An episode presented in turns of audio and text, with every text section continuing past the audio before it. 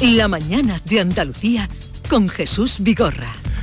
Y con Olga Moya que nos pone el día por delante. Olga, buenos días. Hola, buenos días. Comenzamos por lo último. En Barcelona estamos pendientes de un incendio causado por una explosión. Afecta ya a ocho inmuebles de la capital. Una persona ha resultado herida grave. Hay otras 34 que también están heridas, pero con, de diversa consideración de momento no ha trascendido las causas de esta explosión. El cadáver de un hombre ha aparecido mutilado entre malezas en Villanueva del Trabuco, en Málaga. Su muerte se produjo hace semanas. Por el momento no ha trascendido mucho más. El alcalde aquí en Canal Sur ha, ha, descartado que sea un vecino de la zona.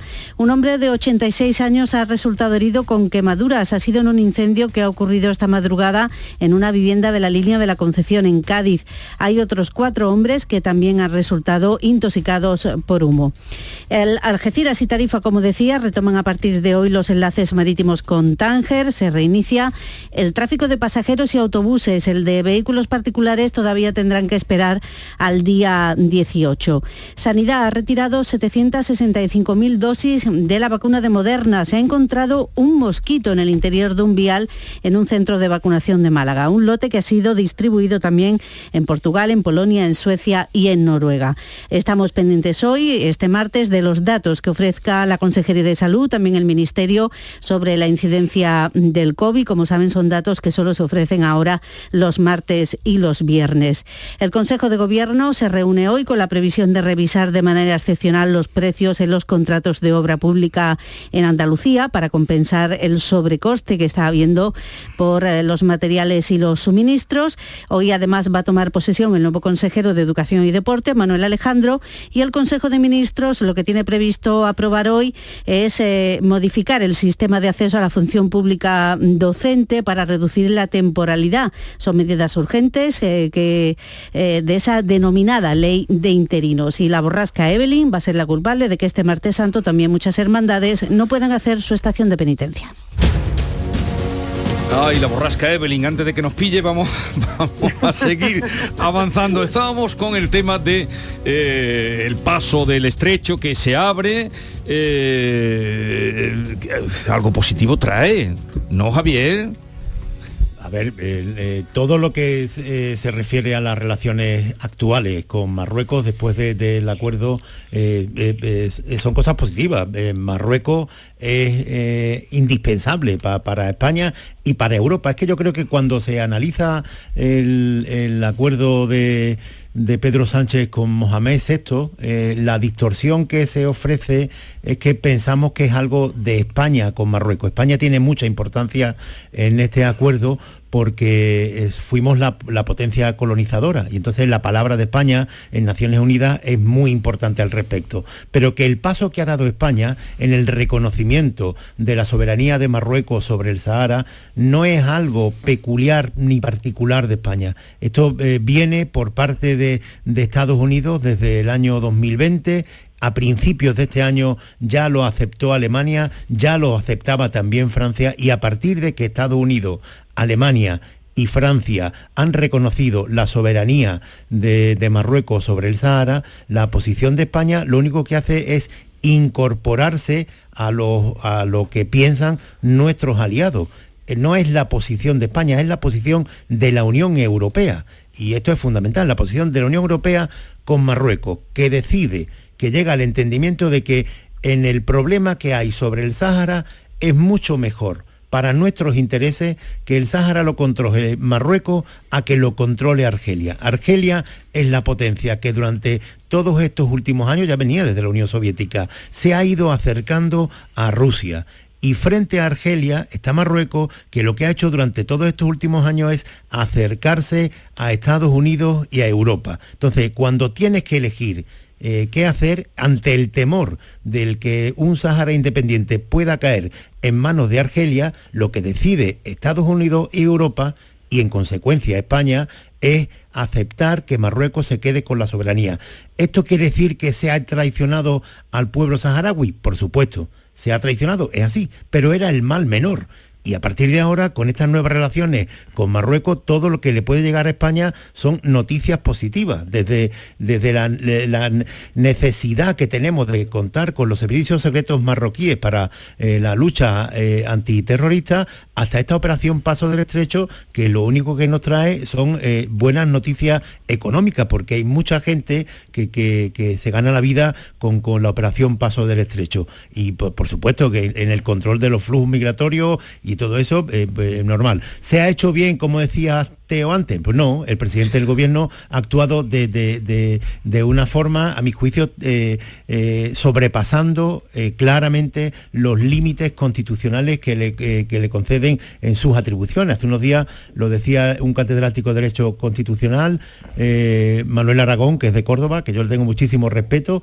y que el artículo 97 lo que, de la Constitución lo que dice es que es el gobierno y no el presidente el que dirige la política exterior. Y esto lo ha tomado tomado por su cuenta y riesgo Pedro Sánchez sin ni siquiera informar al gobierno. Sí, yo creo que no os han gustado las formas. Sí, no, vamos a ver, sí, yo básicamente, básicamente coincido con, con esto que dice Javier. Hombre, que solo van a llegar buenas noticias, lo veremos.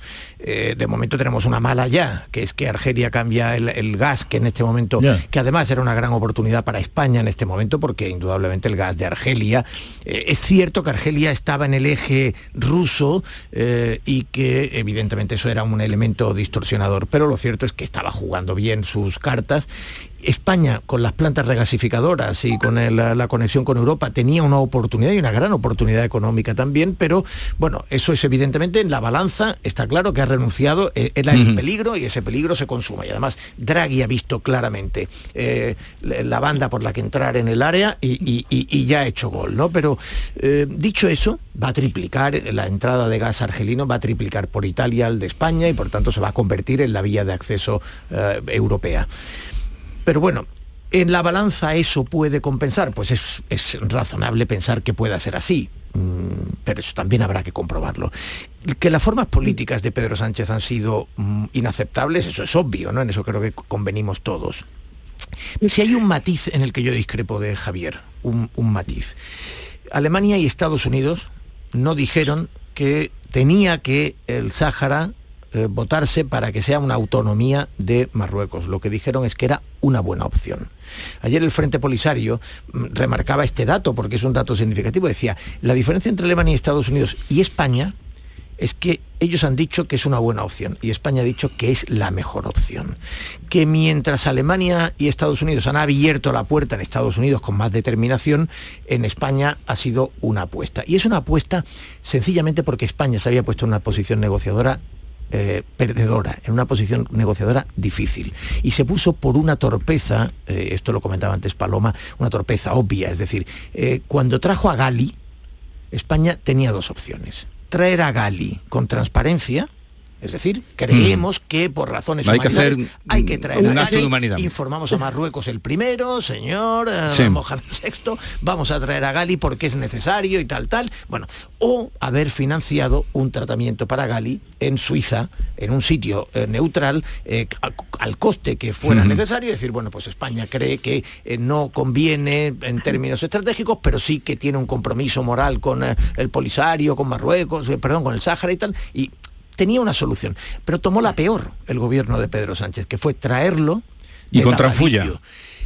Y eso que por cierto le costó el cargo a la ministra de Exteriores, en cuya cabeza pidió, eh, pidió Rabat, eh, eso fue un error porque eso da a Marruecos la coartada para la ruptura de relaciones y a partir de ahí España para recuperar la negociación con Marruecos tiene que hacer algo extraordinario y lo ha hecho.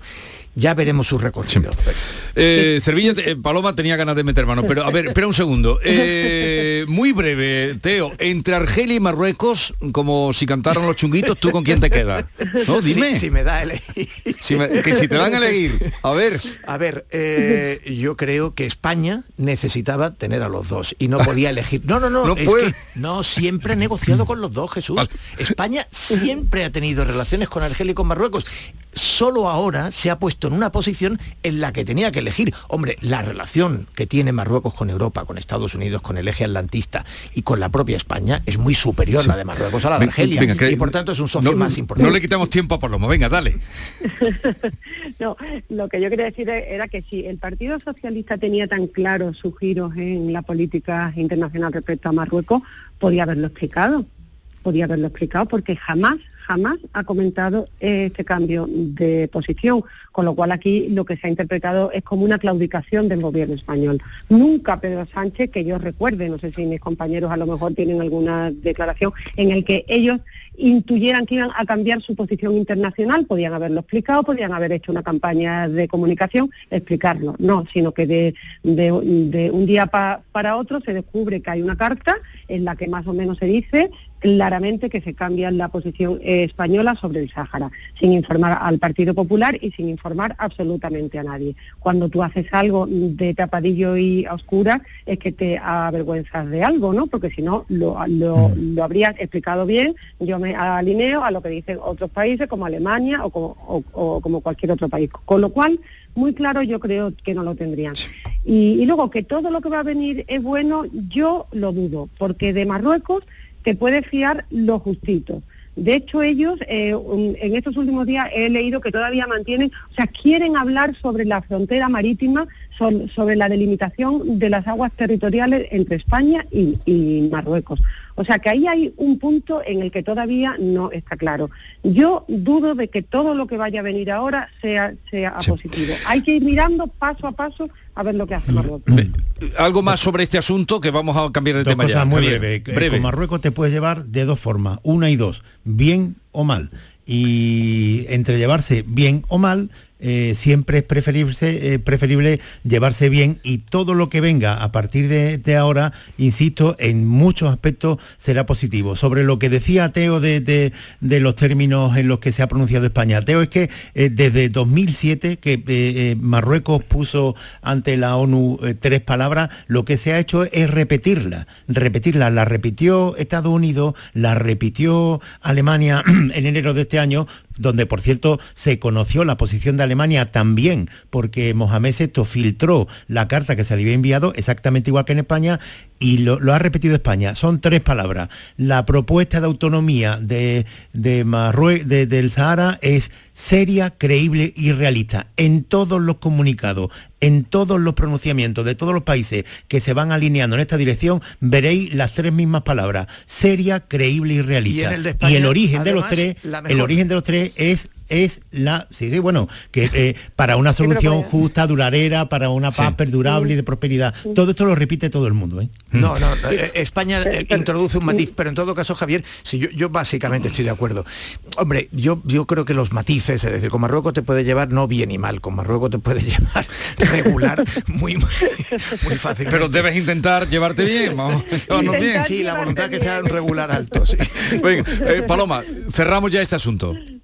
No, no, no, simplemente que bueno, que yo, que yo creo que los tres estamos, que coincidimos en el, en, el, lo que es que España tiene que cambiar su posición, pero que yo sostengo que el PSOE podía haberlo explicado antes y no hubiera lugar a todas las dudas que estamos teniendo ahora. En eso veo que estáis de acuerdo. Las formas, las formas, eh, que son lo que a veces nos definen. Bueno, una pausa, luego tengo que hablar, pero no vayáis, con la consejera Marifran Carazo a ver qué nos dicen, que parece que la línea 3 del metro de Sevilla tiene problemas, con lo bien que salieron el otro día en la foto cuando estuvo aquí la ministra, cuando estuvo el, alcalde de Sevilla. De, las fotos. ¿Y ahora qué? De las fotos metro de... dime, dime.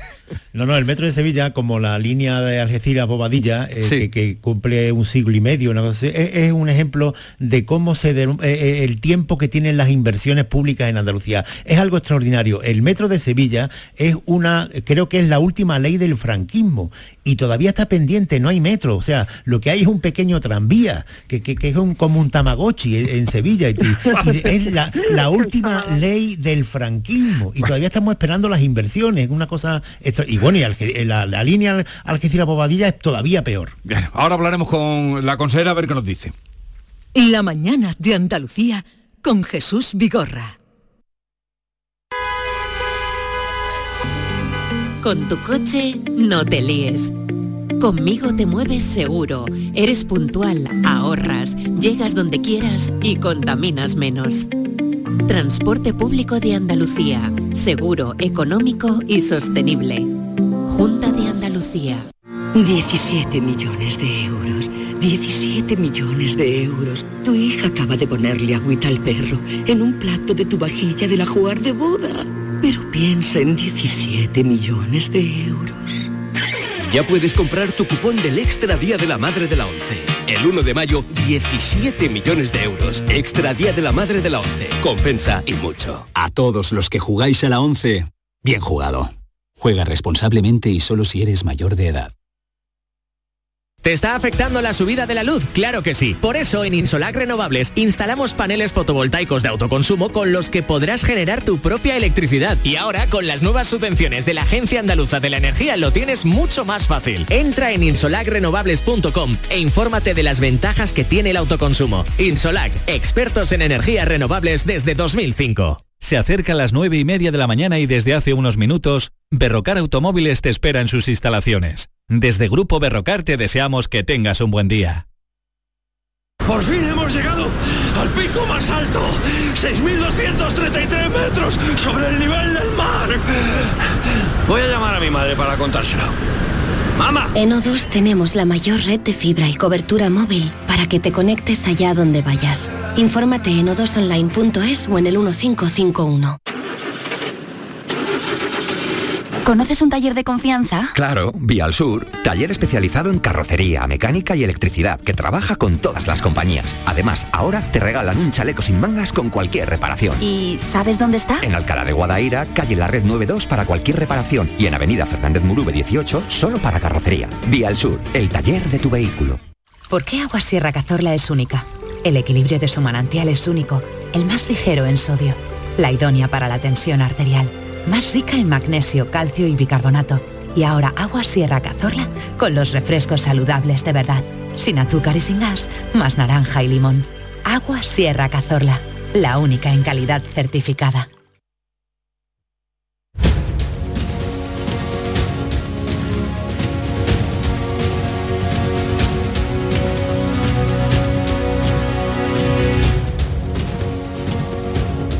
Seguimos en tertulia con Paloma Cervilla, que está en su tierra, en Jerez, eh, Javier Caraballo y Teodoro León Gross. ¿Cómo has encontrado Jerez?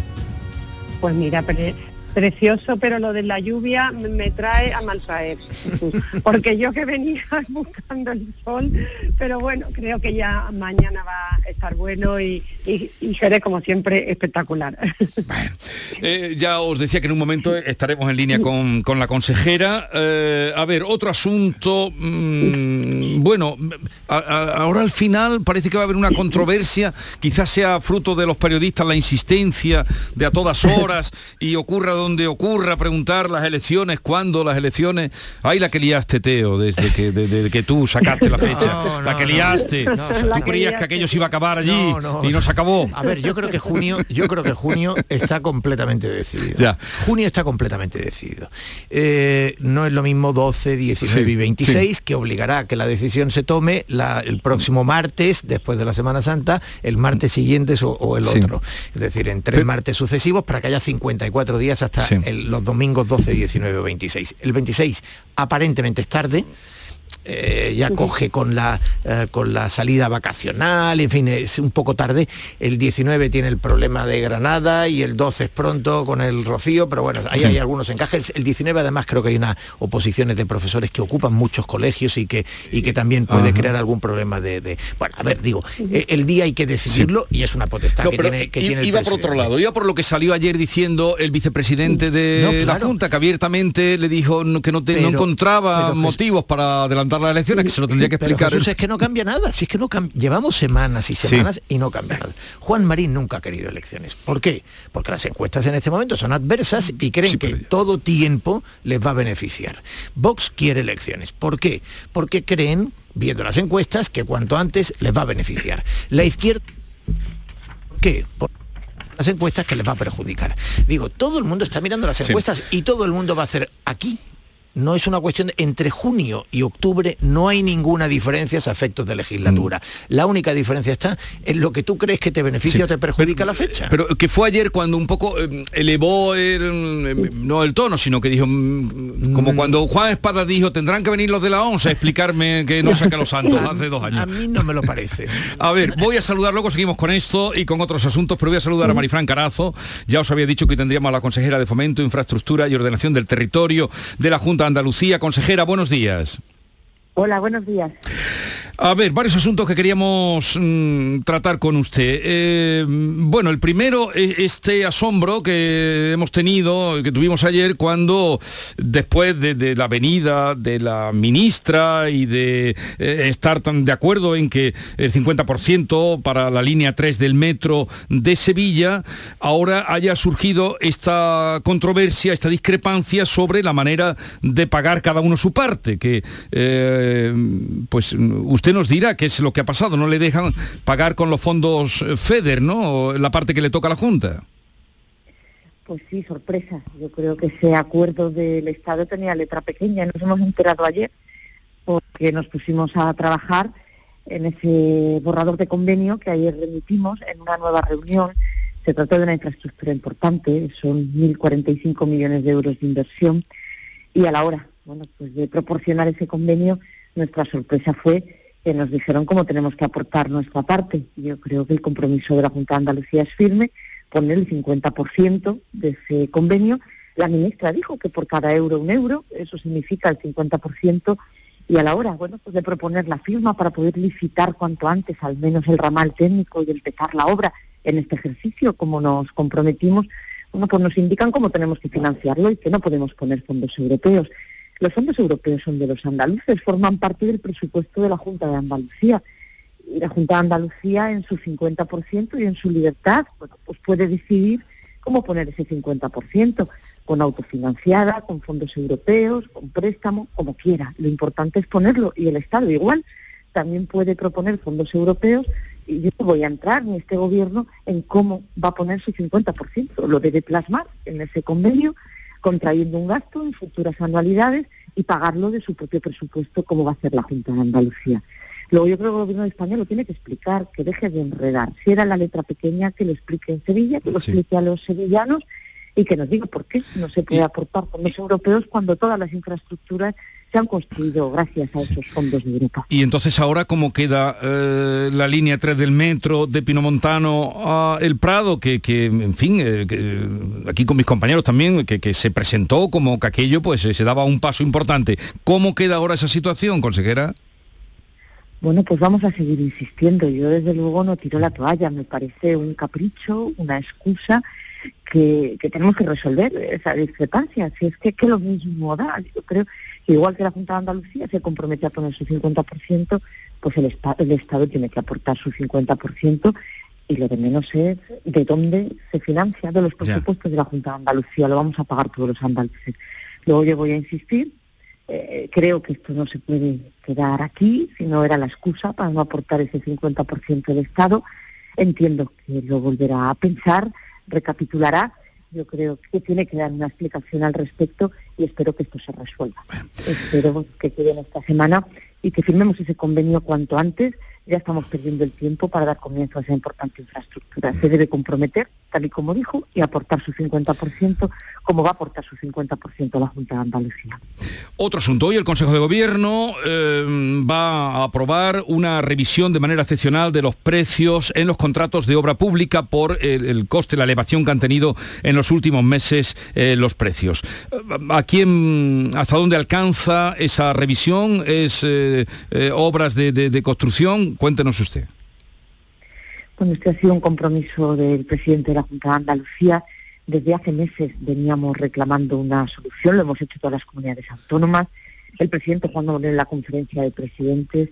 Es verdad que el decreto que ha aprobado el Estado ha llegado tarde, cuando ya encontrábamos los primeros síntomas de obras que corrían riesgo de paralizarse, contratos que no llegaban a firmarse y corta y por tanto el Gobierno de la Junta de Andalucía lo que ha hecho es adherirse a esa propuesta del Ministerio, pero con el decreto que aprobamos esta mañana en el Congreso, en el Consejo de Gobierno, ampliamos, ampliamos su finalidad para dar cobertura también a las obras menores que se ejecutaron en 2021, mm. para también cubrir a los ayuntamientos, diputaciones, a las universidades que se quedaban ajenos en el decreto del Estado, que también licitan obra pública y que también el sector, porque hemos ido de la mano y con el acuerdo del sector para mejorar ese texto, pues nos hacía referencia.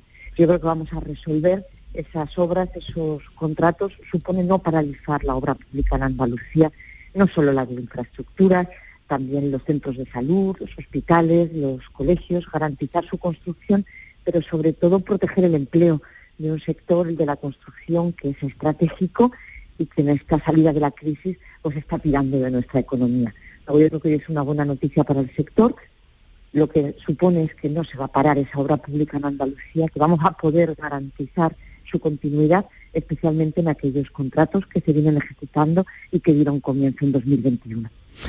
Otro asunto, consejera, el tranvía de la Bahía de Cádiz, San Fernando y Chiclana, mm, ya sé que están haciendo pruebas, em, ¿cómo será, cuándo comenzará el servicio? Bueno, pues comenzaremos el servicio juntos, es cuestión de meses, dijimos en el verano, será a lo largo del mes de julio. Espero que el presidente de la Junta de Andalucía pueda ir a la primera prueba en blanco, eso ya es una prueba comercial donde ya podremos bueno pues subir a ese tranvía tan deseado y su puesta en servicio colectivos para poder conocer ese sistema de transporte en tanto se, se completan esas pruebas que tienen una duración aproximadamente de mes y medio. Luego en julio será una realidad, llegan en el mejor momento del año, ¿no? En pleno verano, después más de 15 años de espera. Luego es por tanto también que le hemos dado empuje eh, contribuyendo a terminar la finalización de la infraestructura, incluso la construcción de una subestación eléctrica que quedaba pendiente, la extracción de, del río Arillo y con completando la infraestructura y sus pruebas, pues en el mes de julio su puesta en servicio será una realidad. Luego también un compromiso y un cumplimos más ¿no? en esta importante infraestructura. Entonces, en julio eh, estaría en marcha. Ha hablado usted de esa prueba blanca, me parece que le ha llamado, que asistiría el presidente de la Junta. Eso tiene que ser antes de junio, ¿no? Pues en mayo, ah, espero que sea en mayo, eso es lo que tenemos previsto, eso es lo que está previsto, esa primera apuesta que ya es comercial, ¿eh? ya con colectivos y con vecinos de Chiclana, de San Fernando, sí, sí. antes de junio. sí, como todo, como todo hace indicar, se adelantan las elecciones, que se adelantarán. ¿Se le queda a su consejería algún proyecto importante colgado? Siempre la voluntad ha sido llegar hasta el final Jesús, lo hemos dicho y lo ha repetido, lo ha repetido el presidente de la Junta de Andalucía y mi consejería, que es la de los plazos, la de los tiempos, pues completar supone, pues por ejemplo poner en servicio del Primera Bahía en el mes de julio, o el metro de Málaga, que también está pendiente su llegada al centro de la ciudad, a la meda principal este verano. Pero bueno, yo creo que se continúa. Evidentemente todavía quedan dar pasos. En el cambiar de CAEN también, contrato a contrato, sacando uno tras otro para su puesta en servicio. hay empuje y vamos a rematar y aprovechar todo el tiempo que nos queda para poner en servicio esas importantes infraestructuras y completar otras. Nos queda inaugurar Almanzora también en la provincia de Almería, que se encuentra en su fase final. Las obras van a avanzar, garantizada su ejecución, que es lo más importante con el decreto que se aprueba hoy, y es bueno, pues es una garantía futuro para la comunidad a esas importantes infraestructuras. Bueno, Marifran Carazo, consejera de Fomento, Infraestructura y Ordenación del Territorio, gracias por estar con nosotros, un saludo y buenos días. Pues gracias, buenos días, un fuerte saludo a todos. Hasta luego. Ay, que se queda otra vez el tranvía de Jaén fuera. bueno, pero está en marcha el de Cádiz, ¿eh? está en marcha el de Cádiz. ¿El de Cádiz en julio? que me ha gustado mucho lo que ha dicho. lo de que en julio está marchando, ¿no? Sí, hombre, estará en julio y, los nietos, los nietos de tu hijo serán los que conocerán el tranvía, Vigorra. Pero hablas de, de tu hijo. Hablas del de Sevilla. El de Sevilla, el de Cádiz, todo. No, el de Cádiz. no, el de Cádiz se inaugura. El de Cádiz ha dicho que se inaugura en julio. El tranvía. El tranvía. El tranvía, Cádiz, San Fernando Chiclana, Javier. ¿Pero qué es otro Tamagotchi como el de Sevilla o...? vale ya. Eh, Sevilla han, encallado en esta discrepancia y ya veremos qué pasa. A ver qué dice también el alcalde de, Sevilla, que estaba también en, aquella foto y estaba muy contento de haber conseguido, eh, en fin, relanzar el tema del, metro. Yo, entiendo perfectamente la ironía de Javier con los Tamagotchis eh, y, sin embargo me gustaría, en Málaga se ha inaugurado una línea de, metro y luego hay una parte que, que discurre por superficie. Los expertos dicen que cuando el espacio lo permite, es infinitamente mejor un tranvía que un metro. ¿Por qué? Porque en un viaje eh, suele olvidarse uno, es decir, efectivamente el metro va más rápido que el tranvía mm. y, en una distancia eh, pues te, puede, te, ahorra tiempo. Pero normalmente suele llevar unos, unos 8 o 10 minutos desde la calle hasta el subterráneo y la espera del, metro. Y otro tanto para salir a la superficie, es decir, ese tiempo no se suele computar en el viaje. En cambio, el tranvía, pues tiene, el, está al aire libre, es una infraestructura más barata, eh, tiene el confort de, por ejemplo, en Málaga, cuando se, planteaba esta polémica, bueno, pues si, discurre junto al mar, pues es muy agradable ir viendo por la ventana el mar en lugar de ir por esos túneles subterráneos. Pero en Sevilla eh, es un atentado estético. No, no, si yo no digo que, que delante de la catedral tenga que pasar el tranvía, ¿eh? que, no estoy hablando de, de Sevilla de Tamagotchi, estoy diciendo simplemente que hay, un, hay una idea, que, además es lógica, de que el metro es un elemento distintivo de las grandes eh, ciudades, de las ciudades poderosas, y es así, pero que el tranvía es un medio de transporte que cuando es posible, es mejor que el metro. Eh, una, ya os voy a liberar enseguida, pero decirme algo. ¿Ya se ha calmado la guerra dentro del PP a raíz de que a Díaz Ayuso, ya Feijó le ha dado fecha para el Congreso. Javier, pues- venga, tú que estás en Madrid, empieza tú que estás allí más cerca, en la Villa y Corte. A ver, ya, ya llegó el... Jesús, he saltado porque me, toca muy de cerca. Me parece muy bien. ¿Se calma ya la situación? Pues yo creo que de momento sí. Yo creo, bueno, yo quiero creer que Díaz Ayuso no va a cometer el error de convertirse en el pepito grillo del PP y, estar todo el día un poco presionando a la dirección con reivindicaciones. Eh, ella hizo del Congreso del PP de Madrid su, su punto de enfrentamiento con Pablo Casado, Feijó ha querido zanjar porque también es justo que ella tenga su congreso y que ella sea, sea presidenta del PP. Lo ha querido zanjar rápidamente porque Feijó no, no quiere líos y yo creo que una vez que ella tenga el control del Partido Popular en Madrid, que tenga el control desde las listas, yo quiero creer, quiero creer, ¿eh? no voy a hacer un análisis político para decir que va a ser así, quiero creer que esto se va a calmar mucho, que se va a calmar mucho y que, va a haber una cierta paz en el seno del Partido Popular que la traído Fijó, evidentemente. A ver, que, la crisis eh, se ha zanjado dentro del PP e, es una evidencia y la primera constatación está en el adelanto de las elecciones andaluzas. Con la crisis abierta no se hubieran celebrado, no se, hubieran, no se iban a anticipar de ninguna forma las elecciones andaluzas. Como se ha cerrado, eh, Juanma Moreno recurre a lo que ya tenía previsto, que era adelantarlas a junio. Yo alguna vez he comentado aquí que eh, a mi juicio el problema de Pablo Casado era de personalidad política de solidez política. En el Congreso del PP Sevilla ya se vio claramente que Feijó tiene eh, personalidad política de forma sobrada y esto lo, ha impuesto en su relación con, con, el eh, presidente del gobierno, con Pedro Sánchez, en las intervenciones que, que, que, ha tenido, tú, ves el aplomo y dentro del PP también eh, se ve esa personalidad política. A Díaz Ayuso la ha colocado en su sitio de presidenta regional y yo no veo que, las tensiones que había eh, con Pablo Casado se vayan a poder reproducir ahora. Yo creo que no será fácil. Es, es verdad que eh, le ha dado, evidentemente, la principal reclamación que Ayuso planteaba, que era ser presidenta de la Comunidad de Madrid. Pablo Casado llevó esto no ya a Del PP de Madrid. Del PP de Madrid, efectivamente. dicho? De Madrid. de Madrid. Ya, se creía que se entendía. PP de Madrid. Eh, en todo caso, ella quería eh, presidir el PP de Madrid eh, y, Pablo Casado no quería. Sostenían que en el caso de la Comunidad de Madrid, eh, pues eh, la presidencia de la comunidad y la del partido no debería de compartirse.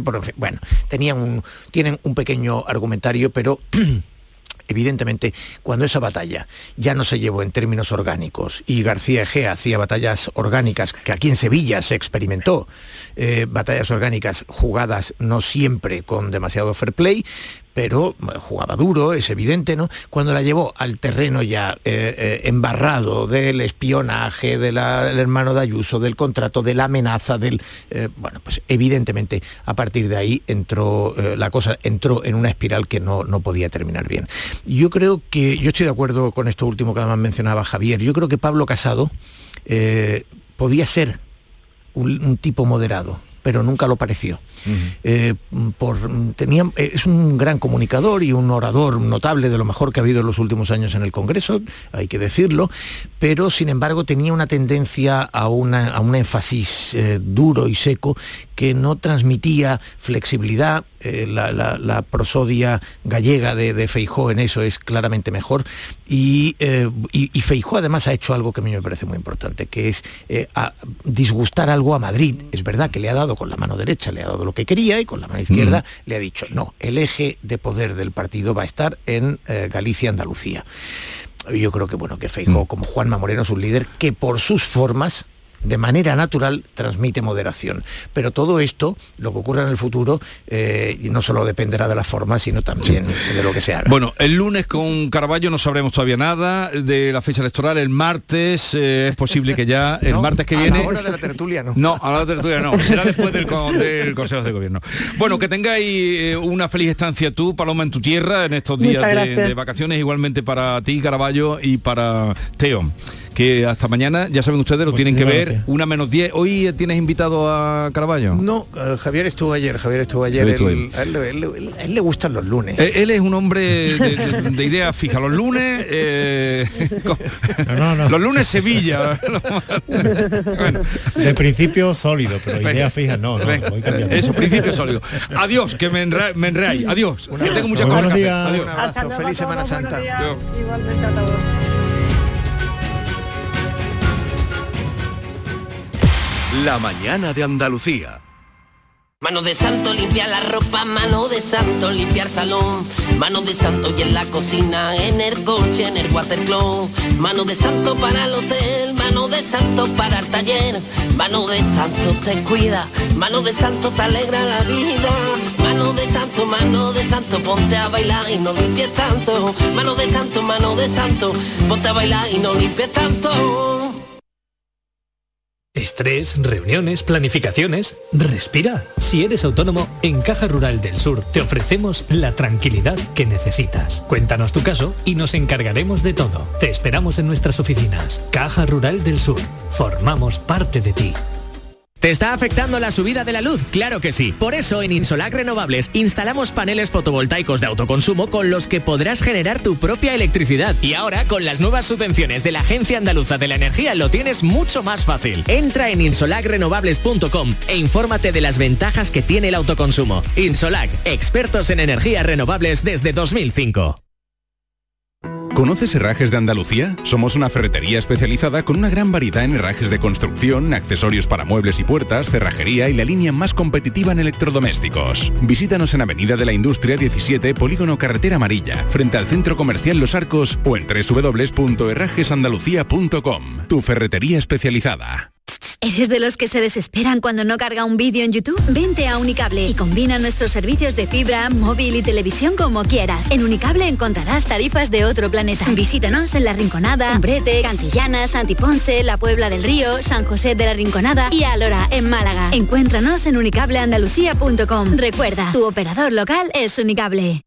En abril, Sol 1000. Con Social Energy, atrapa el sol y di no a la subida de la luz. Ahorra hasta un 70% en tu factura y sé un revolucionario solar aprovechando las subvenciones de Andalucía. Pide cita al 955 44 11 11 o socialenergy.es. Solo primeras marcas y hasta 25 años de garantía. La revolución solar es Social Energy.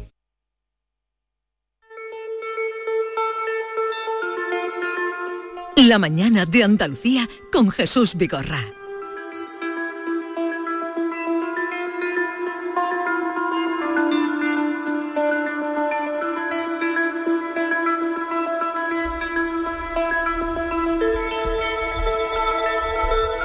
Vamos a cambiar de asunto. La mañana larga de la radio es así, la mañana de Andalucía. David Hidalgo, buenos días. Buenos días, Jesús. Eh, vamos a saludar a Javier Cuenca, que es director de Save the Children en Andalucía. Mm, bueno, ya en muchas ocasiones ha estado por este programa. Javier Cuenca, buenos días. Hola, buenos días, ¿qué tal? Pues eh, estábamos, queríamos hablar contigo de la situación, ¿qué, información tienes o qué puede pasar eh, con, esos, em, con esas personas, sobre todo menores, que es lo que corresponde a la asociación que tú representas, Save the Children, que están saliendo de Ucrania desde el 24 de febrero, huyendo de la guerra.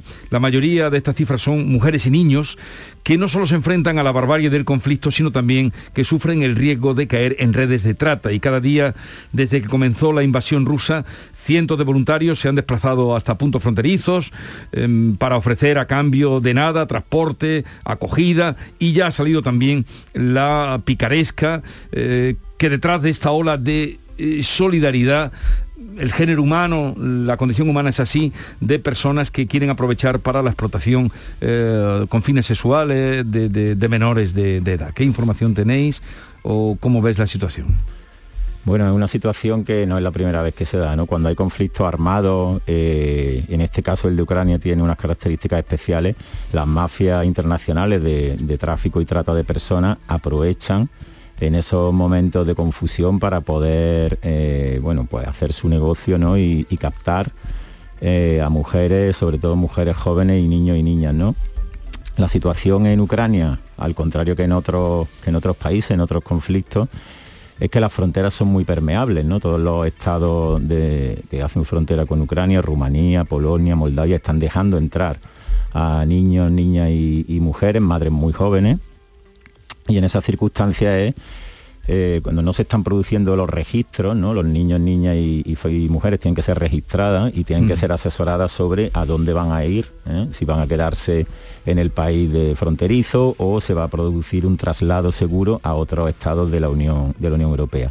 Ahí es cuando en esa ola de solidaridad que tú decías, muchos muchos tratantes, ¿no? Muchas mafias se aprovechan, ¿no? Y nosotros hemos visto en la frontera con Rumanía, en la frontera de Polonia, donde estamos trabajando, pues personas con furgonetas, ¿no? Con, carteles de free transport, de transporte gratuito, y muchas mujeres y con su hijo subiéndose a esos, a esos, a esos vehículos. Entonces ahí es cuando se pierde un poco la pista y no se sabe realmente pues si esas personas están llegando a un lugar seguro y están mm, en un traslado seguro o si están siendo víctimas de, de, trata, ¿no? Ahí es donde se pierden y esas víctimas invisibles, porque es que el sistema deja de, verlas, ¿no? Si no las registra, desaparecen absolutamente. Y además eh, ocurrió también con, mm, en Madrid cuando detuvieron a, una persona, a un hombre que llegaba a España desde Polonia con dos jóvenes ucranianas de 15 y 16 años a las que pretendía llevar a la explotación sexual o, eh, al control de ellas. Efectivamente, ahí es una de las noticias que, bueno, que por las circunstancias hubo ciertas sospechas, según, según la noticia, ¿no? Que del comportamiento de esta persona que venía en un autobús, de estos fletados de, por alguien, ¿no? Aquí en España, pues tuvo un comportamiento un poco extraño, sospecharon y demás, pero como eso, como te decía antes, como esos casos puede haber muchos y además es muy difícil de contabilizarlo, ¿no? Me parece importante recordar que en 2016, con la primera crisis de refugiados de Siria, Afganistán, que entraban por las islas griegas, por Lampedusa, por Mediterráneo Central, la Europol, un tiempo después, alertó de que había perdido la pista de unos 10.000 niños y niñas nada más entrar en Europa. ¿Eso qué significa? No significa que los 10.000 hayan sido víctimas de, las redes de trata. Por, algunos podrían haber llegado a, un destino seguro con sus familias en, algún país europeo. Lo que sí es que la Europol calculaba que había 10.000 niños y niñas que le había perdido la pista. Entonces, en estas circunstancias, 4 millones y medio de refugiados, la mitad son niños, muchos de ellos son menores no acompañados, que no, que no se registran, pues un riesgo como ese que alertó Europol hace unos años también está encima de la mesa. Hoy el Consejo de Ministros va a aprobar la edad máxima para acogida de menores, de menores no acompañados. No sé si eh, en eso tenéis desde Save the Children una edad fijada. No sabemos qué edad es la que van a, va a proponer el, ministerio, el Consejo de Ministros de hoy. Bueno, para no. Save the Children trabaja bajo el marco de la Convención de Derechos del Niño, que es de Naciones Unidas. Entonces el artículo 1 define claramente que un niño o niña es una persona menor de 18 años. Menor de 18 años. Claro, evidentemente eh, de 0 a 17 años, ¿no? hasta que un niño o una niña cumple la mayoría de edad, hay necesidades y y intereses mm, en base a, su edad, ¿no? No es lo mismo la intervención o qué, o qué necesidades puede tener un niño de 0 a 3 años, educativa, de afecto, que un niño de 16, 17, ¿no? Entonces nosotros entendemos que los niños y niñas que llegan solos a nuestro país y que es verdad que la mayoría tienen de 15 a 17 años, lo que vienen, aparte de huyendo de, situaciones de violencia, de explotación y de pobreza extrema, vienen buscando un futuro mejor. Entonces las intervenciones con ellos deberían de ir orientadas a su desarrollo educativo, su inserción en el mercado laboral y a darle oportunidades. Pero a partir de ahí lo que el Ministerio decida sobre acogimiento, sobre o sobre otras maneras de, proteger a estos menores, a estos niños, pues yo creo que deberían de tener claro que además la Convención de Derechos del Niño le... Dice 18, eh, pero eh, sabes que hoy van a tratar esto en el Consejo de Ministros precisamente. Y cuando entran mm, menores mm, no acompañados, menores solos, es el gobierno que tiene la obligación de tutelarlos. Eh, va a los centros de donde tienen a los jóvenes bueno, tutelados. ¿o las competencias de infancia, igual que educación, igual que que, otras están descentralizadas ¿no? en comunidades autónomas. Entonces, es verdad que cuando un niño o una niña no acompañado entra al país en una comunidad autónoma, aquí sabemos mucho de eso por, las costas andaluzas, ¿no? por las que entran tantos menores, primero tienen que ser identificados por, por los la fuerza y cuerpos de seguridad del Estado, que eso es competencia del Ministerio, pero automáticamente que es declarado menor de edad, muchas veces pues evidentemente se ve y otras veces tienen que hacer como unas pruebas de edad, pasa automáticamente a los sistemas de protección autonómicos. ¿Qué ocurre? Que cuando en Andalucía, por ejemplo, mm, Andalucía coge muchísimos más niños y niñas que llegan solos que, por ejemplo, Galicia o Castilla León, porque no entran por ahí, pues muchas veces el sistema de protección autonómico se ha, autonómico se ha visto desbordado y se ha visto pues en unas dificultades para, para gestionar eh, la acogida de estos niños y niñas. Entonces, en Save the Children siempre hemos pedido que haya traslado seguro entre comunidades autónomas, coordinación entre esos sistemas de protección autonómicos y una, un reasentamiento de, niños y niñas que llegan solo a, la comunidad, a otras comunidades autónomas que pueden tener capacidad. Otra cuestión es la parte, mm, o sea, niños y niñas refugiados, que también, o solicitantes de asilo, que ahí también es el Ministerio de Inclusión el que, el que, bueno, el que otorga esa, esa solicitud de, protección internacional. Pero en realidad debe ser una actuación coordinada, pues, el gobierno central con las comunidades autónomas. Otro asunto que ha salido, bueno, ayer creo que es en la comunidad de Mallorca, donde han pedido a Bruselas, o van a pedir tienen intención de pedir una normativa contra la explotación infantil para proteger a los menores, a las menores, que son las más perjudicadas, tuteladas, después de los últimos abusos descubiertos en centros de menores tutelados que se han dado en nuestro país. El último ha sido en Valencia este fin de semana. Eh, ¿Hace falta esa normativa? De, porque hay una controversia también ahí entre los partidos que apoyan y no esa petición. ¿O eso eh, está ya regulado? Eh, el que esos menores tutelados mm, o se controle la explotación de los menores tutelados?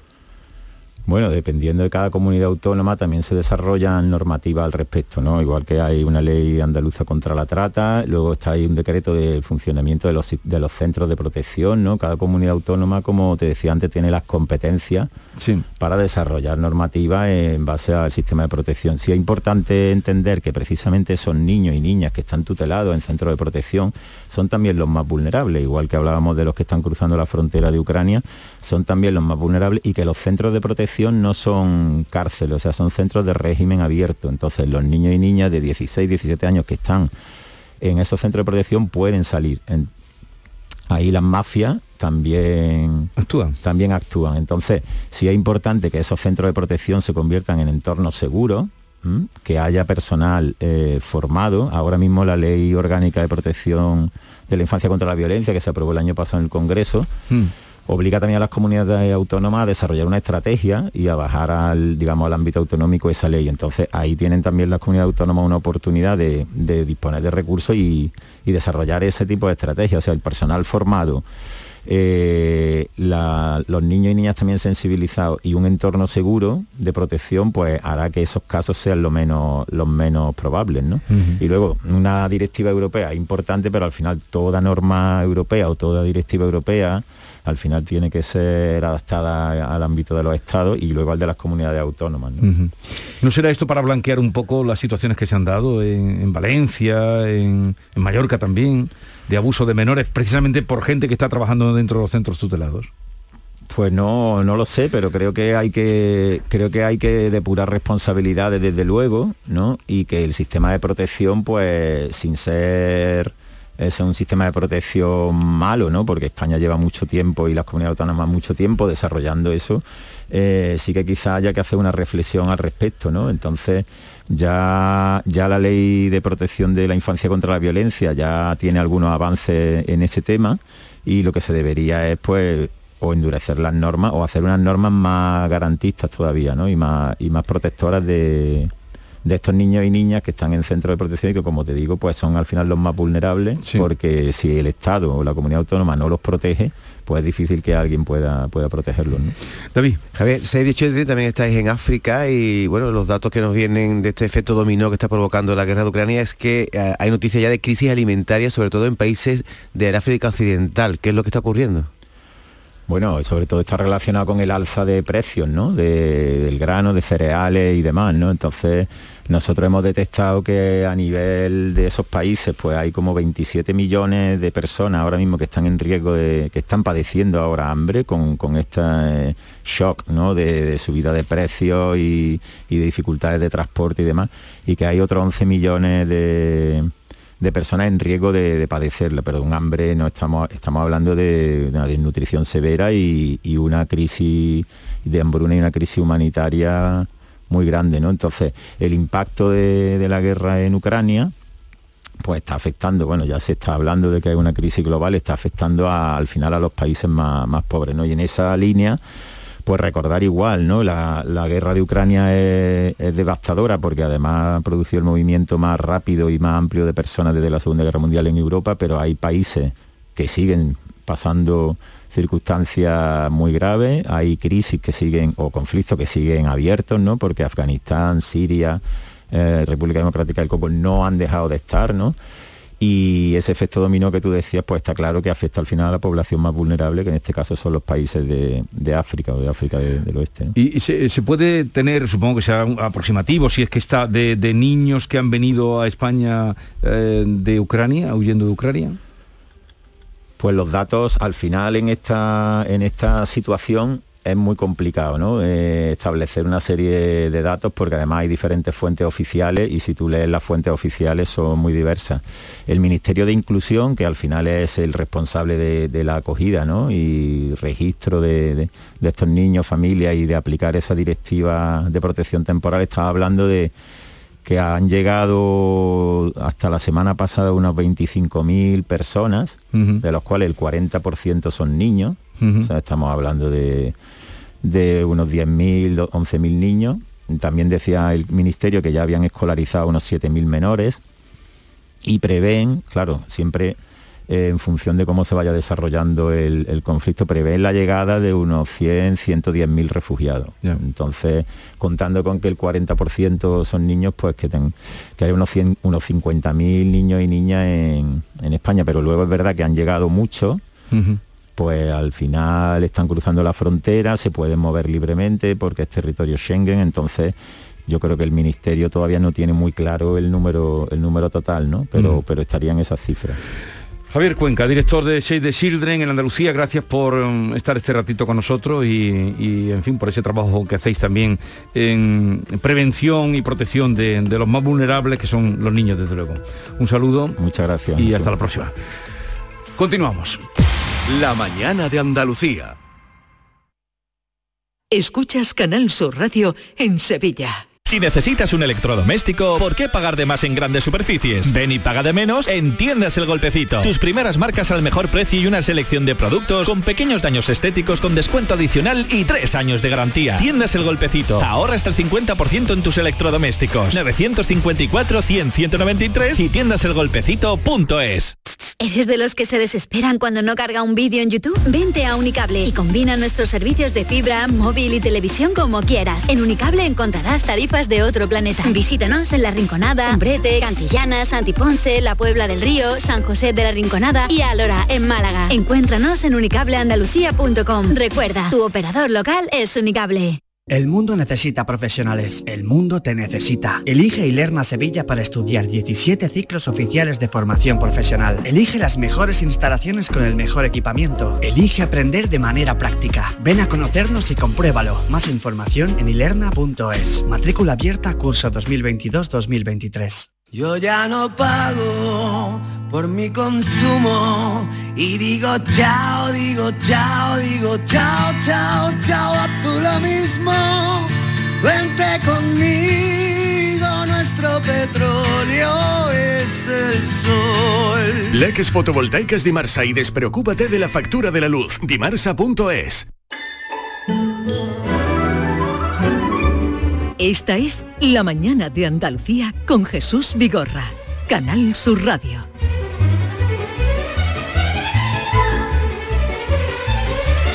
David, me dices que hoy en el tiempo de participación de nuestros oyentes hablaremos de... Hemos apostado fuerte por el tema del día de hoy. ¿eh? Ya sabes que hay un pueblo de Andalucía, Fuentes, Fuentes de Andalucía, que se va a llamar Ucrania durante dos semanas. Y se va a llamar Ucrania. Sí, sí, para concienciar y también para recordar que van a llegar refugiados próximamente ucranianos y además 16 calles y plazas cambian de nombre de forma simbólica. Lo que antes era la Plaza de España, por ejemplo, ahora es Plaza de Mariupol. Ya están puestos los rótulos y todo. Y queremos preguntar también a nuestros oyentes si hay nombres curiosos de calles donde viven, en sus ciudades, si hay plazas donde hayan vivido o hayan conocido, que es de esas que hay que repetir dos veces antes de decirlo o que te pueden reír. Hoy hablamos de calles entonces. Sí, calles curiosas. Por ejemplo, tú que eres de Cordobés, ¿tú sabías que en Córdoba capital hay una plaza de la paja? Sí, hombre, claro. Ah, pues eso es curioso, ¿no? Oye, claro, Plaza de la Paja. ¿Dónde vive? La Plaza de la Paja número 5, ¿no? Por ejemplo, ¿no? Es curioso. O- Luego te contaré lo que decía eh, en Mundo de Ori, poeta gaditano, lo que decía él sobre el nombre de calle. Luego te lo contaré. Bueno, luego te daré repaso a más nombres de calles y pedimos a nuestros oyentes que nos digan curiosidades de calles, nombres de calles, de plazas curiosas que hayan pasado, que hayan vivido en el 670-940-200 y hablaremos con el alcalde de Fuente de Andalucía para que nos cuente esta... ¿Cómo se le ha ocurrido esa iniciativa? Esa iniciativa y por supuesto, bueno, a- avisaros a todos de que tenemos hoy nuestro Parole Parole, viene Carmen Camacho con palabras de la Semana Santa, viene Alfredo Valenzuela con el bálsamo de Ferabras y recomendaciones literarias y en la tertulia de los guiris a las 11 hoy tenemos un invitado de Carolina del Norte y terminaremos con un piano. Con eso te lo digo todo. Con un Vamos- piano. Vamos a tener ¿Y aquí qué un vamos a piano. hacer con un piano? y Vendrá su- un pianista también, y su ¿no? pianista, fíjate que bien suena Claudio Gómez Calado, luego nos explicará su obra Lunas que presenta. La política, la política hace extraños compañeros de cama. Es una frase atribuida a Frager Ibarne que García Barbeito aplica a la política de pactos extraños, a veces, como el que se ha producido en Castilla y León y los que en un futuro pudieran venir en la política española. Querido Antonio, te escuchamos. Muy buenos días, querido Jesús Vigorra. Perversos del avance de Vox.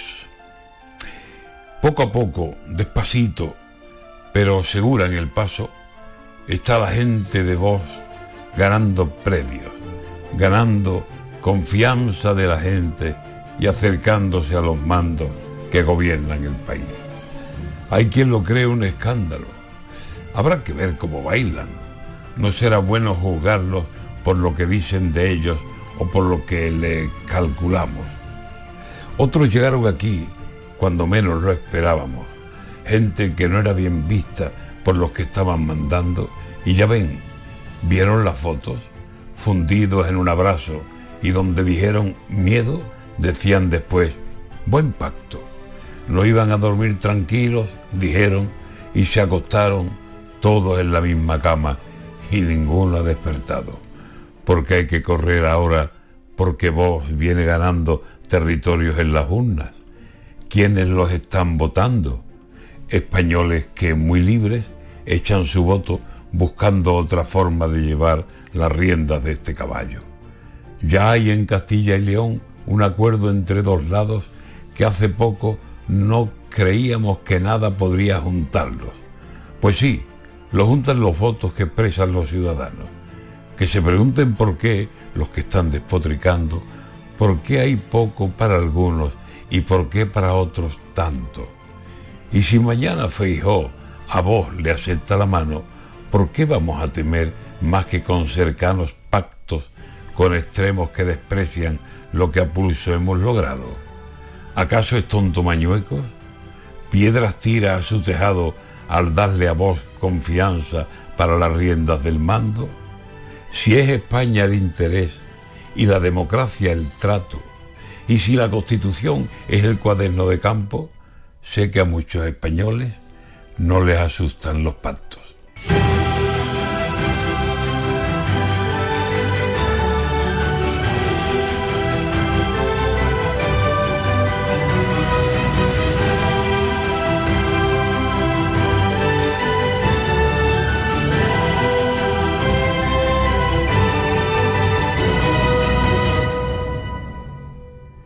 Información, cercanía, diversión. Así es la tarde de Canal Sur Radio con Mariló Maldonado. Tu programa de radio de las tardes en Andalucía. Con toda la actualidad y las historias que más te interesan. La tarde de Canal Sur Radio con Mariló Maldonado. De lunes a viernes desde las 3 de la tarde. Quédate en Canal Sur Radio. La radio de Andalucía.